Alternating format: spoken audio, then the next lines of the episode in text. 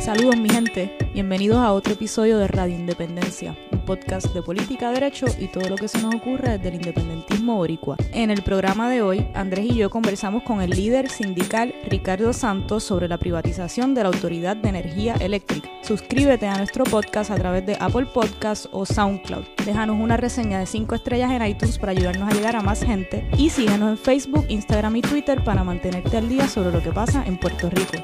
Que lo disfruten. Saludos mi gente, bienvenidos a otro episodio de Radio Independencia. Aquí Andrés González Verdecía, como siempre, me acompaña la compañera Adriana Gutiérrez Colón. Saludos. Eh, hace ya eh, dos semanas adelantamos que estaríamos discutiendo más a fondo uno de los temas más importantes que, que hasta, ¿verdad? Que se han estado discutiendo en Puerto Rico y nos referimos, por supuesto, a la eh, intención del gobierno de privatizar la Autoridad de Energía Eléctrica eh, y no lo discutimos anteriormente porque entendíamos que este asunto había que tocarlo con seriedad y con alguien que pudiera hablar con conocimiento de causa y que supiera de verdad cómo funciona ese mundo. Y para eso, ¿verdad? Nos honra hoy con su presencia un líder sindical, yo diría, de los más respetados eh, en nuestro país. Eh, un, el ex, un expresidente de la UTIER, la Unión de Trabajadores de la Industria Eléctrica y Riego, que por supuesto es la unión de la Autoridad de Energía Eléctrica, y nos referimos a el señor Ricardo Santos. Saludos Andrés y saludos Adriana. A la verdad es que yo tengo que decirle a ustedes que yo me siento bien contento y orgulloso de poder compartir con ustedes, eh, con la juventud y más con la juventud que cree en la independencia de este país. Así, Así que ya de empezar, ya yo me siento muy contento de poder compartir con ustedes en este programa tan importante, en esta comunicación alternativa eh, que tenemos nosotros y, eh, que a la verdad que, que, los felicito y empezamos bien. Vamos a ver cómo seguimos. Muchas gracias. Muchas gracias, Ricardo.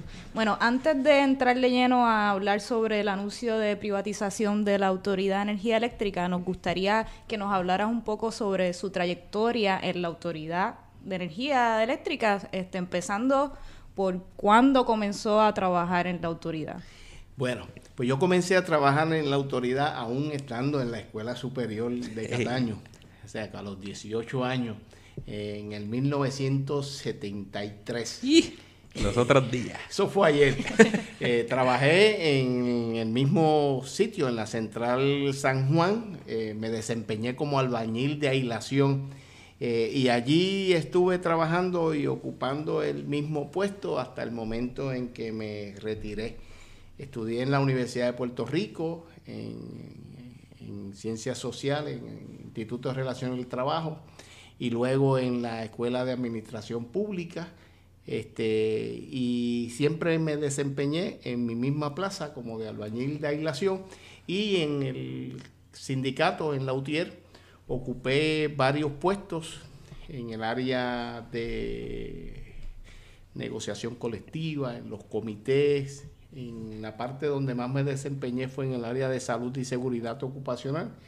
Y finalmente me honró la matrícula nombrándome presidente, eligiéndome presidente de, de la UTIER, posición que desempeñé como por siete años. Hasta que ahora estoy felizmente jubilado en, como agente libre, con una libertad increíble de poder comentar y decir lo que nosotros creemos eh, en esta lucha intensa que tenemos todos nosotros, los puertorriqueños y puertorriqueñas, por hacer de Puerto Rico un país mejor. Muy bien, pues y las personas ¿verdad? en la calle suelen responsabilizar a los miembros de la UTIER, este por la crisis o las deficiencias por las que está pasando la Autoridad de Energía Eléctrica, pero eh, me parece que muchas veces esa, eh, esas opiniones de la, de la gente responden a una falta de educación o información, así que es importante también y nos gustaría pues que nos dijera qué y cuáles son las funciones de la UTIER. Fíjate, eh, eso que tú dices es correcto. Hay gente que no, que no tiene claro o, que lo han confundido en términos de cuál es la función de un sindicato. Lo primero que tenemos que señalar es que la función de la UTIEL y de cualquier otro sindicato es representar y defender los intereses de los trabajadores que en el caso de nosotros son los trabajadores que se dedican a la producción, a la conservación, al mantenimiento de la energía eléctrica. Es el sindicato más grande dentro de la autoridad, agrupa el, mayor número de empleados. Eh, la UTIER se fundó en el 1942. Es un sindicato que nosotros, desde que empezamos en, en la UTIER, todos los sindicatos en la industria eléctrica tienen una gran importancia en todos los países por el factor estratégico de la industria, eh, por la importancia que tiene la industria. Los sindicatos van a tener más fuerza o menor fuerza, depende de lo que se produzca en ese negocio o en ese establecimiento. Y en el caso de la energía eléctrica, siendo tan importante para el desarrollo económico y social de un país, pues tiene esa importancia. Así es que la UTIER, eh, eh, un sindicato eh, de muchos años, tiene prácticamente la misma edad que tiene la Autoridad de Energía Eléctrica, es el sindicato de mayor continuidad en Puerto Rico. Otros, no hay ningún otro sindicato que tenga la misma continuidad que, tenga la, que tiene la UTIER. Y en los años 70, un grupo de jóvenes, mayormente independentistas eh, y socialistas, nos dimos a la tarea de hacer una transformación en el sindicato, en la UTIER, convertir el sindicato en uno eh, que tenga un carácter clasista, uno puertorriqueñista, que represente los intereses de los trabajadores y, no, y que no se quedara ahí, que también velara por los intereses del pueblo de Puerto Rico. Y ahí esa es la UTIER que ustedes conocieron.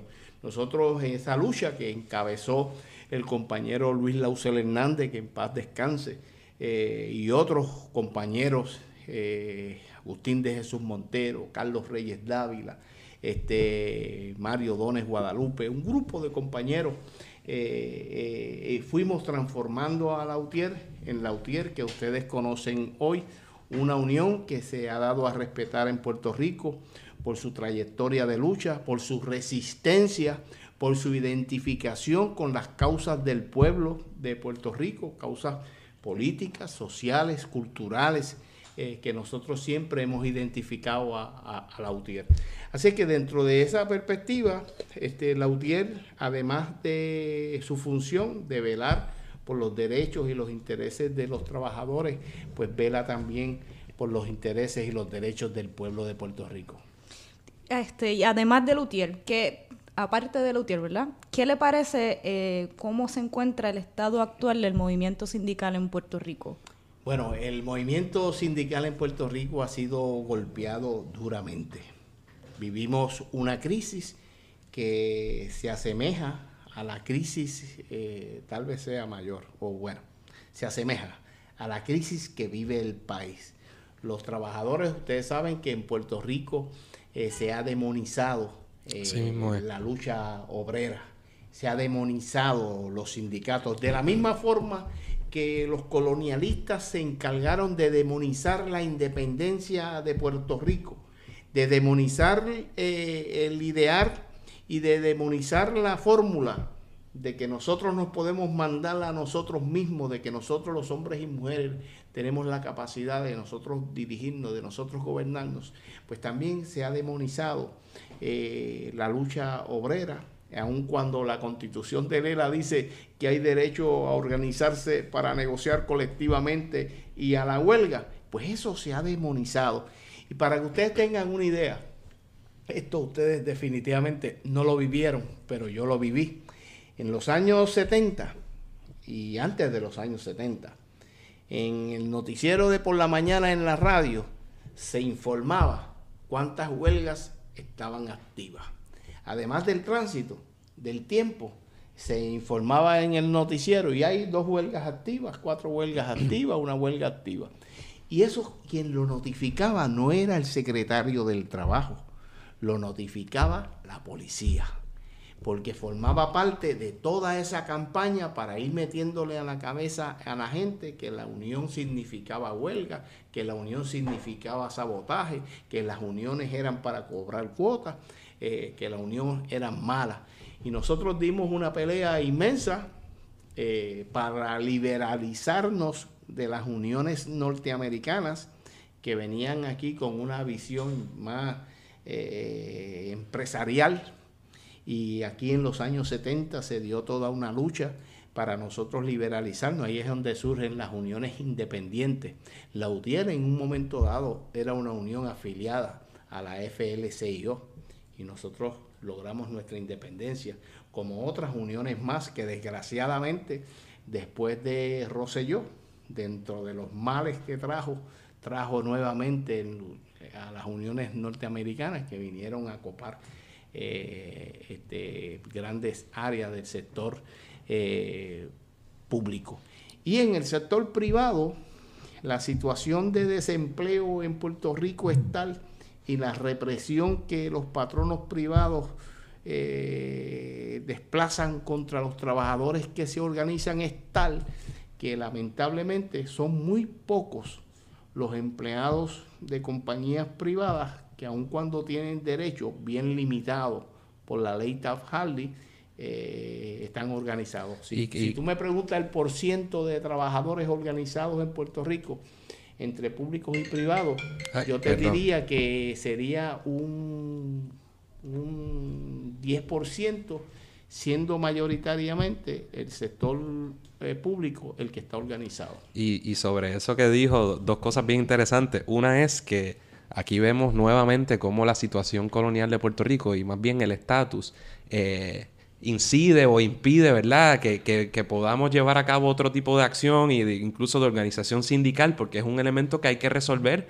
y que no podemos obviar, pero que aún así, ¿verdad?, es una, un, factor divisorio, eh, ¿verdad?, dentro del, dentro del movimiento sindical, como lo es en todas las esferas del país. Y, y, que nos aplican dos leyes. Nos aplican leyes eh, federales que tienen que ver con las leyes laborales eh, federales, la ley Taft-Hartley, que es una ley bien antiobrera, que está hecha prácticamente para proteger y garantizar los derechos de los patronos. Y, y además de eso, eh, que bien interesante la organización sindical o la falta de organización sindical en el sector privado, porque en la constitución colonial, eh, supuestamente, es, bueno, ¿verdad? No supuestamente, es en el sector privado donde se garantiza el derecho a la huelga eh, y donde, ¿verdad? Tienen ese derecho que debería ser en teoría más fuerte incluso que el del sector privado pero el miedo es tal, y en eso usted sabe, ¿verdad? Me puede decir, ¿por qué? ¿Por qué es así? Pero quizás es el miedo que lleva a que la gente no se organice. El miedo a que lo despidan. Y, bueno, ese es el derecho constitucional menos usado. Qué bárbaro, y no quiere decir y no quiere decir que uno quiera usar la, huelga como huelga misma y que el sindicato tenga como finalidad la, huelga. La huelga es un instrumento de lucha que se utiliza eh, eh, eh, como última instancia, porque los trabajadores no quieren que las empresas para las cuales ellos trabajen quiebren, todo lo contrario, los trabajadores quieren que las empresas para las cuales ellos trabajen progresen, echen para adelante, porque en la medida en que una empresa donde tú trabajas echa para adelante, eso presupone que tú tengas mejores beneficios, mejores condiciones de empleo. Y, y, entonces, claro, y en última instancia, la unión, ¿verdad? Tiene la función de salvaguardar los derechos del, del colectivo, de la gente que está produciendo la riqueza. Eh, eh, seguro, y la unión no promueve la vagancia. Todo lo contrario. Ese es otro mito que escuchamos mucho por ahí. Otro mito. La unión promueve el que los trabajadores sean productivos, en que se les respete su dignidad como trabajador, que se les respeten sus derechos. Eso es lo que promueve la unión. Eh, y, es falso esa campaña de que de miedo y, que, se dice que la unión está para defender al mal trabajador. No, la unión está para garantizarle los derechos a todos los trabajadores. Pero en todos los convenios colectivos, una de las cláusulas principales es los procedimientos disciplinarios. Y ahí lo que la unión está es para garantizar que si el patrono te acusa a ti de cualquier cosa, que tú tengas un debido proceso de ley, que tú tengas la oportunidad de defenderte y que no sea porque al patrón no le dio la gana de cogerla contra ti. Eso es lo que la Unión le garantiza al trabajador, un debido proceso de ley y una digna representación. Entonces, en septiembre, Puerto Rico, ¿verdad? Vivió algo que, pocos puertorriqueños, quizás incluso en generaciones anteriores, habían vivido, que fue el embate de estos dos huracanes gigantescos que nos tocaron, particularmente María. Eh, y me gustaría preguntarle, más allá de, digamos, de, lo ideológico, en lo personal, ¿cuán difícil ha sido para usted y para, y para sus compañeros de trabajo, que, que, son las personas que han tenido que treparse los palos y que restaurar el servicio, ¿verdad? Para que todos nosotros podamos disfrutar de, de la energía eléctrica. ¿Cuán difícil ha sido toda esta situación?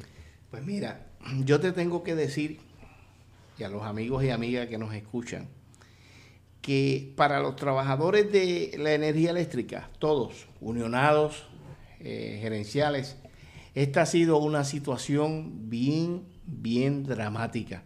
Yo diría que los empleados de energía eléctrica son los verdaderos héroes. Dos veces héroes. Y te voy a decir, cuando los compañeros de energía eléctrica se enfrentan a una situación donde el sistema se cae, eh, y esto la experiencia de George, la experiencia de Hugo y la experiencia de, muchos momentos donde yo he visto que el sistema eléctrico se ha caído, o sea, una avería o lo que fuera, sea en el área de transmisión o sea en el área de productividad, surge en cada trabajador, en cada hombre, en cada mujer de energía eléctrica, surge, surge un deseo eh, patriótico por restaurar el sistema eléctrico, que eso hay que verlo. El deseo, el entusiasmo, con el esfuerzo que los trabajadores de, energía eléctrica se tiran a la calle a restablecer el servicio. Eso es un hecho.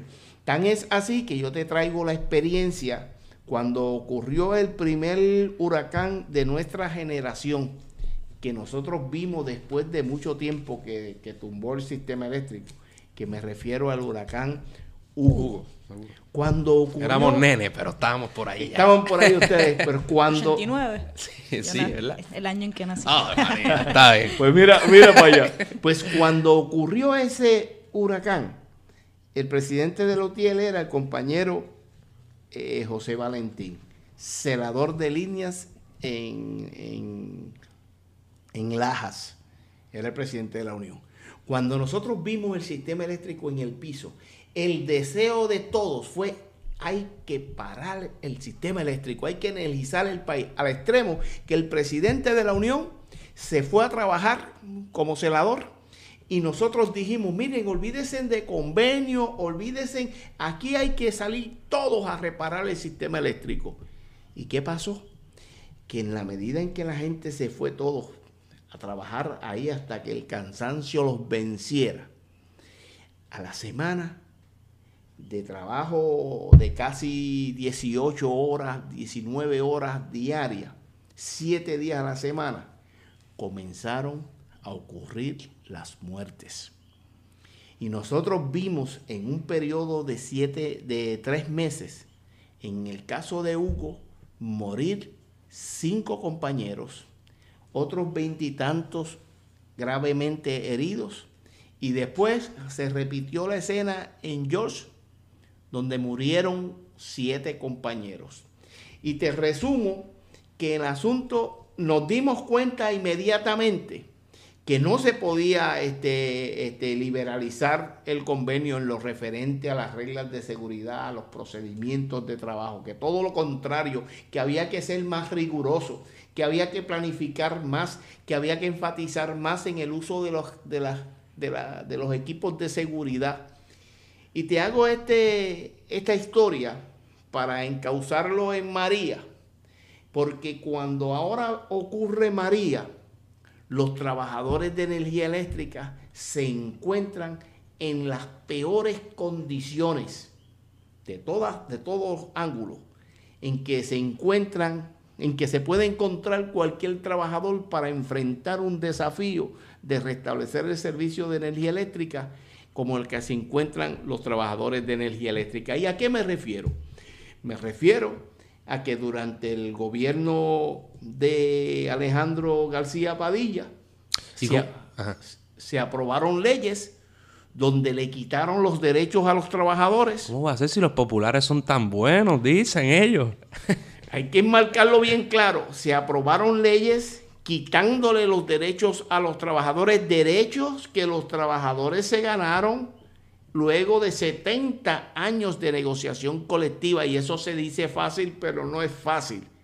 Y después en el, con el gobierno de Ricardo Rosselló, ratifica las, los, la ley 66 de los derechos que nos quitó la administración popular, y viene la administración PNP y nos quita los derechos. ¿Y qué derechos nos quitaron para concluir? Bueno, nos quitaron, eh, Ricardo Rosselló votó la bola, nos quitó el convenio completo, el convenio colectivo completo, todos los derechos. Mira, yo le decía en un programa que estaba ahorita que cada trabajador de energía eléctrica, si nosotros fuéramos a cuantificar el dinero que les robó la administración popular y la administración del PNP, cada trabajador de energía eléctrica en promedio le eliminaron 17.500 dólares anuales. En Puerto Rico no existe nadie que proporcionalmente paguen contribuciones lo que les robaron los populares y los PNP a los trabajadores de energía eléctrica. Eso, le quitaron el bono de Navidad, le quitaron el tiempo extra, le quitaron este, las vacaciones por enfermedad, les robaron las vacaciones acumuladas de por vida. Nosotros acumulábamos de por vida. Cuando, nosotros, cuando yo empecé a trabajar en la autoridad y cuando todo el mundo empezaba a trabajar, nos decían, miren, ustedes guarden sus licencias por enfermedad, no las malgasten, porque si ustedes no las necesitan, no las déjenla ahí, que eso es un banquito. Cuando usted se jubile dentro de 30 años, ese dinero que usted acumula ahí se lo van a, a entregar. Y todo el mundo tenía su acumulación de licencias. Y estoy hablando de que en el caso de un empleado gerencial pudiera acumular este, 100 mil, 125 mil dólares este, en ese proceso de, de 30 años. Y de un plumazo, estos canallas le eliminaron ese derecho. Los que no se pudieron jubilar a tiempo antes del 29 de abril del año pasado, perdieron todas esas licencias acumuladas. Eh, eh, entonces, encima de eso, se fue la mitad de la gente, se jubilaron este, dos mil y pico de trabajadores, se deterioró el servicio porque no se le daba el mantenimiento adecuado a las líneas de transmisión y de distribución. Eduardo Batia encabezó toda una campaña sistemática en contra de los trabajadores de energía eléctrica, demonizando la autoridad de energía eléctrica, proyectándole al país que eso era una agencia mala, que eso es un carro viejo, que eso no sirve, que los empleados son vagos, que la administración no sirve, así que está politizada, haciendo atracción como si los populares no estuviesen, no fuesen los responsables junto con los PNP de la politización de la autoridad. Ellos hacían atracción. Y entonces lograron eh, eh, demonizar la Autoridad de Energía Eléctrica, que de por sí no es mala, malos son los que la controlan, los que la dirigen. Puestos por ellos. Este, eh, definitivamente, porque el Partido Independentista no ha, no ha puesto a ninguno allí. Y la Unión no puso a ninguno allí para que, para que, para que mandaran en la autoridad. Así es que esta gente logró eh, demonizar la Autoridad de Energía Eléctrica y, yo traigo a la atención que el momento culminante de toda esa campaña de demonización de la autoridad fue cuando los canales de televisión, los principales canales de televisión de aquí, el 4, el 2 y el 11, hicieron un programa de noticias pago por los empresarios, pero fueron tan canallas que no le pusieron la noticia que dijera, las letrecitas que dijeran programa pagado por... Y le presentaron al país un programa con los hombres y mujeres ancla en forma simultánea, diciéndole al país lo mala que era la autoridad de energía eléctrica, las verdaderas, entre comillas, razones de por qué la luz es tan cara. Y todo esto formaba parte de un plan estratégico para desacreditar la autoridad eh, y eventualmente privatizarla. Pues ahí detengo para regresar a la pregunta y en ese ambiente emocional, con esas dificultades, es que los hombres, y, ah, peor aún, en que los hombres de la y mujeres de la autoridad están trabajando, pero peor aún, esta es la clave.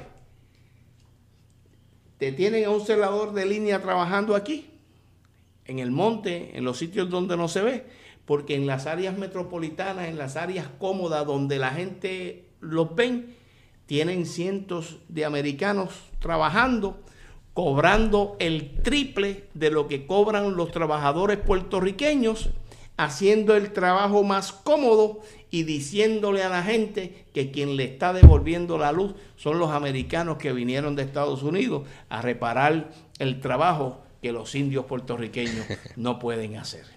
Así que imagínense ustedes cómo emocionalmente pueden estar los trabajadores de energía eléctrica en estos momentos trabajando. Y quiero decirles que están trabajando, que están trabajando fuerte, que están haciendo los trabajos más dentro del monte, eh, con todas las dificultades que le han puesto. Y entonces, pues, nada, luego de décadas de, por decirlo de alguna manera, de hacerle la, haberle hecho la camita a la privatización, pues llegó el momento en que hace unas semanas atrás, ¿verdad? El gobernador anunció la venta de activos de la Autoridad de Energía Eléctrica. Entonces, pues vamos a empezar con la pregunta básica. Cuando el gobernador habla de venta de activos, ¿a qué se refiere específicamente? ¿Y qué, es exactamente lo que propone privatizar el gobierno? Ok, el gobierno dice que va a vender los activos y ceder eh, algunas operaciones, que es la transmisión y la distribución. Cuando se refiere a activos, a lo que se refiere es a las plantas de producción de energía eléctrica que, están ubicadas en, Puerto Nuevo, Palo Seco, eh, Aguirre, eh, Costa Sur, que eso es en Peñuela, este, y Arecibo, Mayagüez y otras plantas satélites que tenemos en distintas partes de Puerto Rico y se refiere a la flota de vehículos, se refiere a los edificios, a las oficinas comerciales. A eso es a lo que se refiere con ventas de activos. Pero lo que realmente andan detrás, lo que quieren ellos privatizar, son las plantas de producción de energía eléctrica, especialmente la central Palo Seco y la central Aguirre. Costa Azul y Puerto Nuevo también, pero no son objetivos primarios.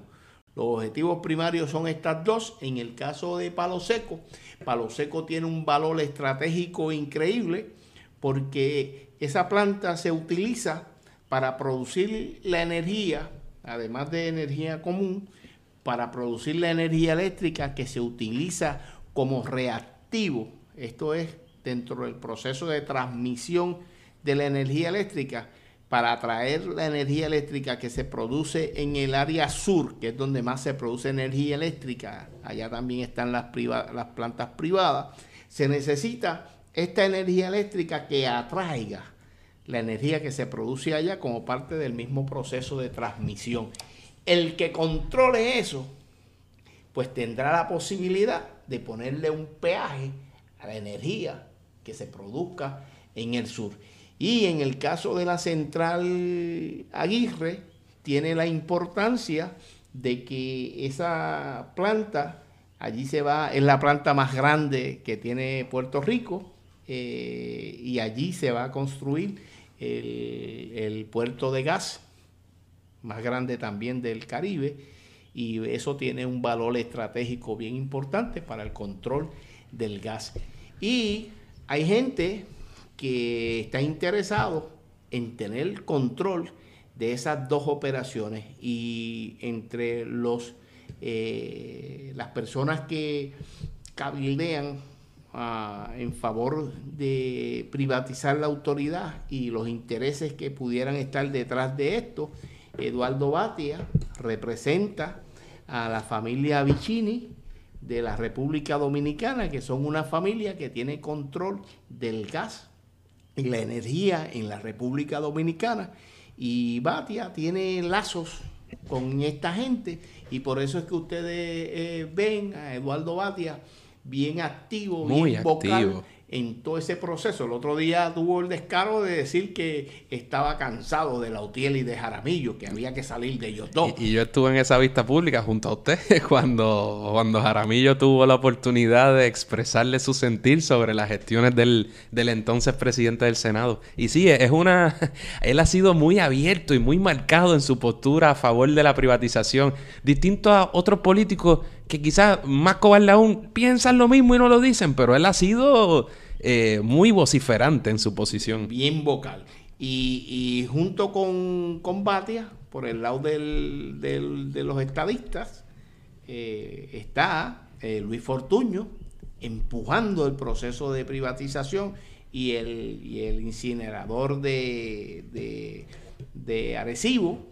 Y está este Elías Sánchez, que también representa a Puma Energy, que son los que se están peleando tener el control del gas en Puerto Rico. Y Puma Energy quiere la central Palo Seco eh, para convertirla en gas y ellos suplirle el gas. El Palo Seco tiene la ventaja de que ya Pablo Seco tiene el gasoducto eh, construido eh, o sea que, tiene todas las facilidades puestas eh, para, para que ellos la puedan explotar bien. Así es que los intereses privados están interesados, valga la redundancia, en coger la producción de energía eléctrica. Recuerden que una tercera parte de la energía eléctrica que se produce en Puerto Rico es privada, ecoeléctrica y la carbonera. Pues ellos quieren coger esa otra parte, la, esas otras dos terceras partes, porque esa es la parte más productiva. Recuerden que la energía eléctrica es fundamental para el desarrollo del país y estos señores quieren coger la parte productiva, que es la producción. La parte de transmisión y distribución es una parte perniciosa y más en el caso de nosotros, que eh, vivimos en el trópico, que estamos parados en el mismo expreso de los huracanes, que tenemos un potencial de riesgo todos los años, pues el, más el clima nuestro, pues hace que por el asunto de los árboles que crecen cerca de las líneas, hacen que eh, la transmisión y la distribución sean más caras y por lo tanto ellos no tienen mucho interés en coger ese, esa parte del proceso de producción. Este, y, es importante que el pueblo sepa, la Autoridad de Energía Eléctrica en estos momentos no tiene ningún problema significativo en la producción de energía eléctrica.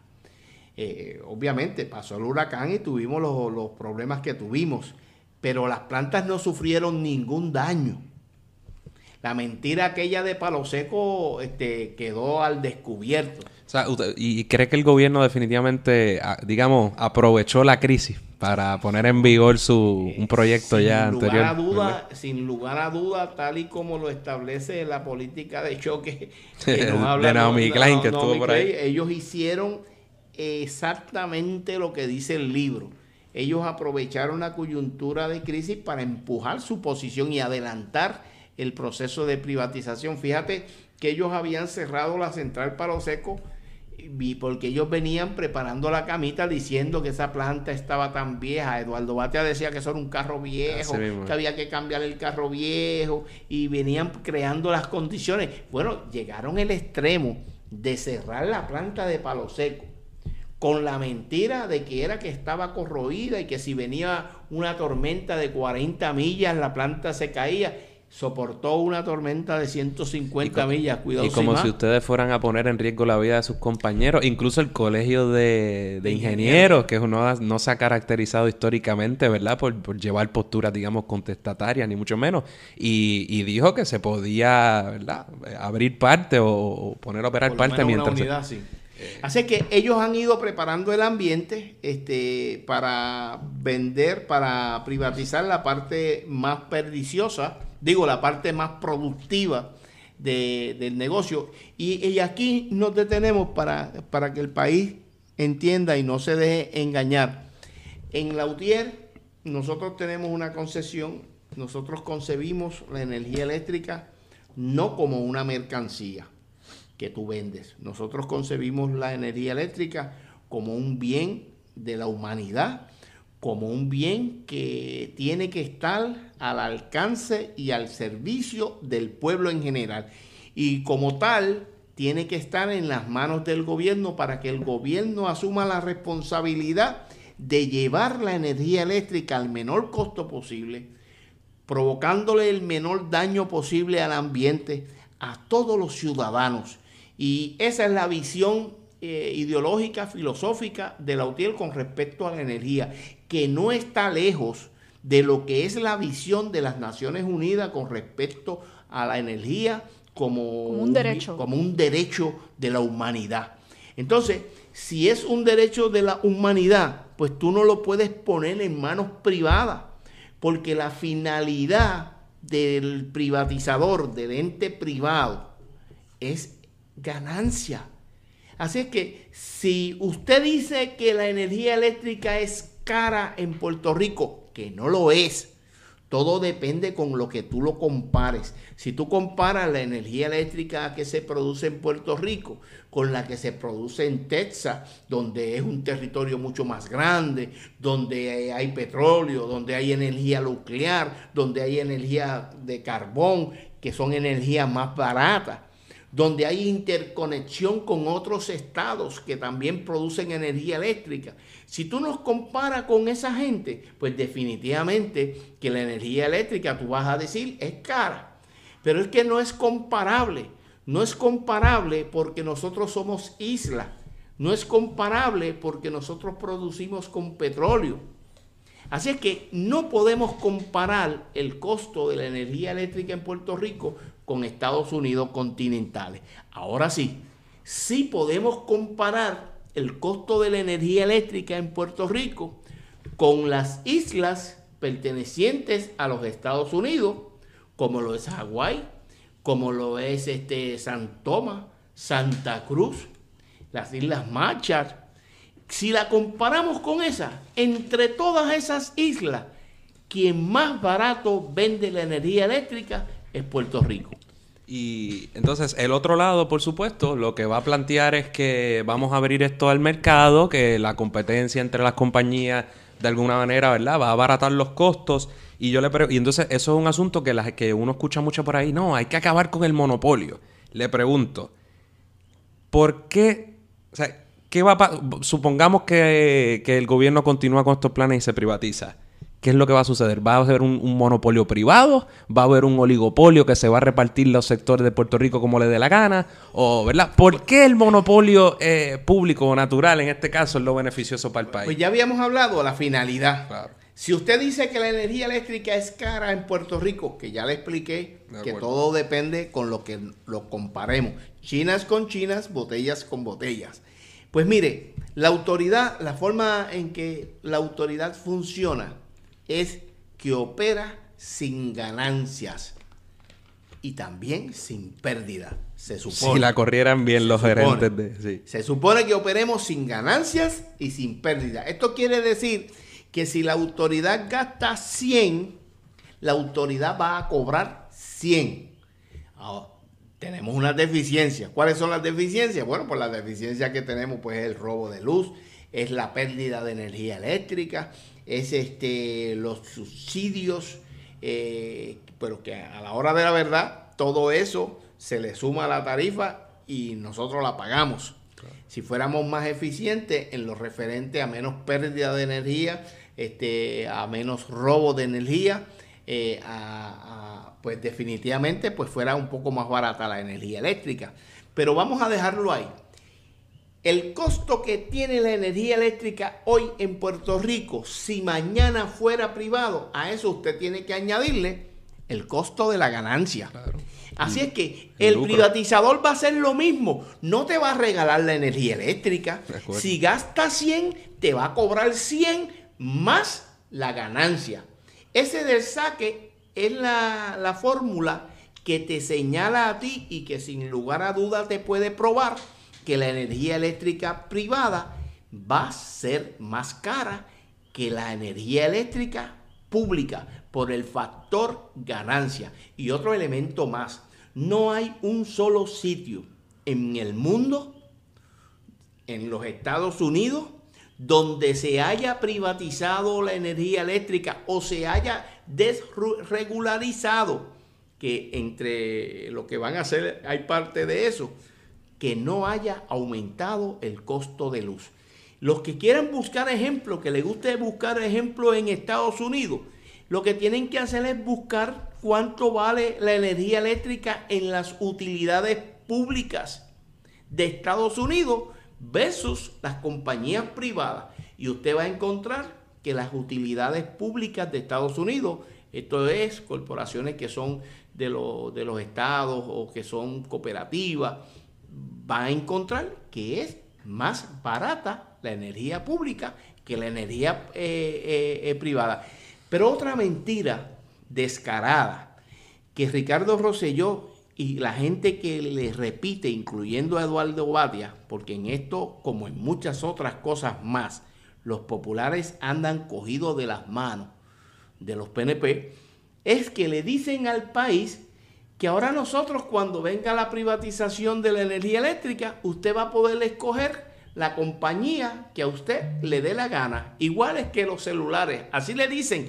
Eso es totalmente falso. Eso no es posible. Sencillamente no es posible. ¿Por qué? Porque el mercado en Puerto Rico es tan pequeño que no es costo efectivo usted tener varias compañías. Fíjese que incluso de plano el gobernador te está diciendo que ellos lo que van a darle es a una sola compañía, le van a dar la distribución y la transmisión, ahí te están creando un monopolio, que todos los monopolios privados son malos, porque imponen su ganancia. Y, en un caso de la energía eléctrica, donde usted no tiene la opción de decir, pues yo no quiero la energía eléctrica, pues entonces es peor. Ellos lo que van a hacer es, si ellos venden las plantas a diferentes compañías, pues usted, si quiere cambiar de quién le produzca la energía eléctrica, pues tal vez usted pueda mudarse para Mayagüez, o mudarse para Ponce, o mudarse para, para San Juan, pero no quiere decir que usted pueda, como ocurre en 12 estados, en 12 sitios en los Estados Unidos, es donde único eso es posible en 12 sitios.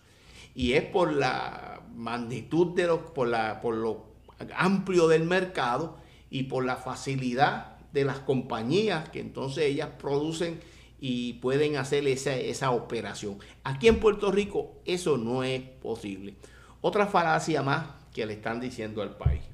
Y queremos cogerlo con pinza porque se ha desinformado mucho y quiero que la gente entienda cuál es mi posición personal y cuál es la posición de la UTIER. Se dice que la otra opción es, pues miren, vamos a independizarnos y vamos a producir nuestra propia energía, energía renovable, energía solar, es más limpia. Esa es la transformación que tenemos que hacer y olvídate de la autoridad. Pues yo le tengo que decir la posición oficial de la UTIER y la oficial mía personal es que nosotros creemos en la energía renovable. ¿Cómo no vamos a creer en el futuro? ¿Cómo no vamos a creer en la única energía que nosotros tenemos? Seguro que creemos en la energía eléctrica, eh, en la energía renovable, pero tenemos que tener los pies sobre la tierra. Nosotros no tenemos la posibilidad económica y, y, y mecánica de poder decir que para mañana nosotros vamos a sustituir toda la energía que nosotros producimos este, con petróleo, para vamos a ponerla a producir con energía renovable, con el sol o con el viento. Eso es una mentira. De que eso es el futuro, de que nos gustaría tenerlo, pues seguro, de la misma forma que yo quisiera tener la independencia de nuestro país hoy. seguro. Porque yo estoy seguro que es lo mejor que que le conviene a nuestro país, porque nosotros tenemos derecho a mandarnos a nosotros mismos, a decidir cuál es nuestro futuro, a decidir cuáles son nuestras cosas, porque hay una diferencia enorme en lo que son los otros y en lo que somos nosotros. Pero la realidad objetiva es que eso no lo tenemos hoy y tenemos que arar con los bueyes que tenemos. Y lo mismo ocurre con la energía es renovable. Ese es el futuro y nosotros lo queremos, pero tenemos que construirlo, tenemos que hacer la transición para llegar a eso. Y se le está vendiendo el sueño a la gente de que puede cambiar, de que mañana vamos a tener la energía renovable. Embuste. Mañana vamos a tener la misma energía. Es un engaño, nos están vendiendo un sueño. No es así. Y yo digo que no es así porque me, me preocupa mucho el, el discurso que están vendiendo donde están diciendo desde el primer día de la montaña, de la tormenta, del huracán, nos han dicho que para tal fecha el 95% de la gente va a tener luz. ¿Se acuerdan que Roselló decía eso para diciembre 15? Sí, claro y después vino el cuerpo de ingeniero y dijo, para ahora, para abril, el 95% van a tener luz. Fíjense que siguen hablando de 95%. ¿Y quién es el 5% restante? Ese 5% restante se refieren ellos alrededor de 200 comunidades en la montaña que representan sobre 100 mil eh, familias, hogares, que ellos plantean que no es costo efectivo llevarle la luz a la montaña. Y yo llamo la atención a la gente de la montaña para que se activen y continúen la lucha, porque uno de los logros más grandes que obtuvo energía eléctrica en los pasados 70 años fue el programa de electrificación rural. Y Puerto Rico es de los pocos países del mundo que tiene un 100% de electrificación. Y la tormenta, el huracán no, nos tumbó las líneas, pero nosotros como país tenemos la responsabilidad de electrificar el 100% de nuestro país y llevarle la luz a toda la gente que tenía luz antes de María. Y yo he escuchado a, comentaristas o pseudo este, analíticos por ahí, eh, Jay Fonseca, Davila Colón y esa gente que representan otros intereses, eh, venir diciendo que esto no es costo efectivo, vélelo gente. Miren, yo escuché y esto yo no me lo estoy inventando, yo escuché a Jay Fonseca decir en la radio, desde una compañía que vende motoras y que vende plantas de, generadoras de, energía eléctrica, haciendo el programa, fue multada, haciendo el programa desde allí, diciendo que el gobierno lo que tenía que hacer era comprar 200 mil plantas portátiles y repartirse a la gente y que a la gente de la montaña lo que tenía era que buscar otro sitio donde vivir porque no era costo efectivo vivir en la montaña. Y yo llamo la atención porque si ese canalla es capaz de decir semejante disparate, semejante acto, eso es una agresión. ¿Cómo tú le vas a decir a la gente que tiene su casita en la montaña, que nació, se crió, vive allí, eh, tiene su trabajo incluso allí? ¿Cómo tú le vas a decir que tú lo vas a sacar? Porque no es costo efectivo llevarle la luz que ya tuvo. O sea, eso es un acto de agresión, eso es inhumano. Y estos señores están diciendo eso. Mientras por otro lado FEMA está eh, promoviendo que la gente se fuera del país para después abandonarlo allá en el frío. Y nosotros tenemos que abrir los oídos porque aquí hay intereses que siempre han estado pendientes de nuestras montañas, de nuestras minas, de explotar nuestras montañas, que, no de, que detrás de esto no haya todo un plan para despoblar las montañas, para entonces ellos volver con el proyecto aquel de explotación de las minas de Adjunta, Lares, Utuado, todo el centro de nuestro país. Así que no nos podemos dormir en las pajas, porque como dicen por ahí, el capital nunca duerme, no tiene madre, no ah, tiene respeto, ni tiene patria. Sí, pues finalmente, Ricardo Santos, ¿qué va a pasar ahora? Eh, ¿Qué va a hacer la UTIEL y ¿verdad? qué nos depara para estos meses? Bueno, yo hago un llamado a toda la gente de este país a todas las organizaciones políticas, cívicas, culturales, eh, cooperativas, sindicatos, comunales, todos nos tenemos que unir para llevar el mensaje de que a la Autoridad de Energía Eléctrica tenemos que defenderla.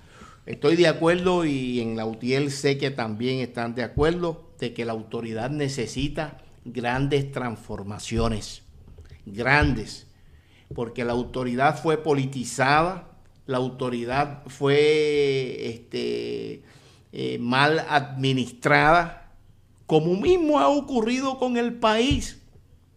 Pero nosotros, para matar un ratón, no podemos quemar la casa. No podemos quemar la casa para matar un ratón. Tenemos que ir tras el ratón. Y en el caso de la Autoridad de Energía Eléctrica, yo le digo a mi país, a la gente buena de este país, que tenemos que tirarnos a la calle en una cruzada para dos cosas. Para garantizar que la luz llegue a todos los sectores de nuestro país. Eso como primera prioridad. Y los hombres y mujeres de la UTIEL están en la calle buscando lograr ese objetivo. La luz tiene que llegar a todos los lugares de nuestro país.